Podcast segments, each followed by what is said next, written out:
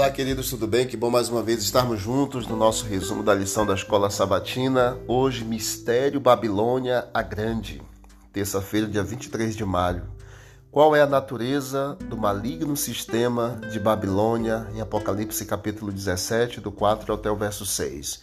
Leia e você vai perceber que é um sistema religioso baseado nos ensinos humanos, que se opõe ao poder do evangelho e à igreja que Jesus construiu é um sistema muito violento. Como vimos, esse capítulo 17 de Apocalipse descreve o sistema religioso apóstata que introduz no cristianismo muitos dos ensinamentos da Babilônia do Antigo Testamento.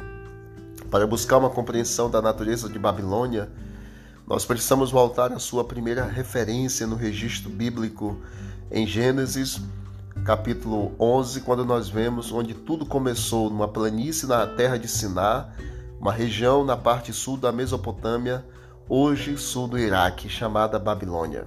Ali foi construída a Torre de Babel, um símbolo da autossuficiência, autopreservação e independência humana em relação a Deus.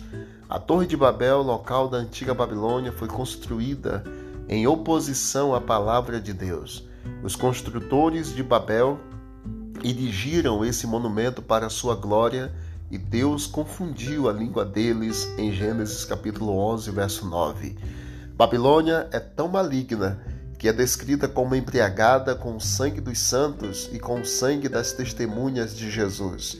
Essas imagens horríveis mostram que corrupta é Babilônia e nós vemos exatamente isso no período dos 1260 anos, quando houve perseguição por parte da igreja para com os santos que guardavam os mandamentos de Deus, que eram fiéis ao Senhor, no tempo do ano de 538 até 1798, quando houve o tempo de perseguição da Idade Média, da Inquisição. Basicamente, a Babilônia espiritual representa uma religião fundamentada em tradições, ensinos e conceitos humanos. É uma forma de religião feita por seres humanos, construída por influentes líderes religiosos, mas que se opõe ao poder do Evangelho e à igreja que Jesus construiu com base no amor e não na violência. O Apocalipse descreve dois sistemas religiosos. O primeiro revela confiança em Jesus e dependência de Sua palavra. O segundo revela confiança na autoridade humana e dependência de mestres religiosos humanos. Um demonstra fé centrada em Cristo, com dependência de sua graça, de seu sacrifício e sua expiação para a salvação. O outro é uma abordagem humanista da fé, que substitui a dependência de Cristo para se obter a salvação pela dependência das tradições da igreja.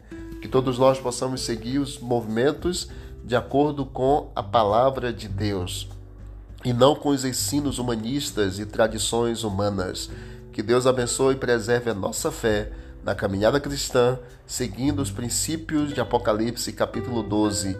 A mulher verdadeira e pura, aquela que estava assentada e estava ali vestida com vestes brancas e com as doze, é, com a coroa com doze estrelas representando exatamente a igreja pura, a igreja de Deus. Que Deus abençoe a todos nós. Vamos orar ao Senhor.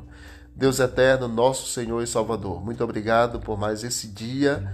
Obrigado pela religião pura e verdadeira que o Senhor coloca diante de nós. E obrigado pelos desafios também que passamos para amadurecer a nossa fé, a nossa confiança no Senhor.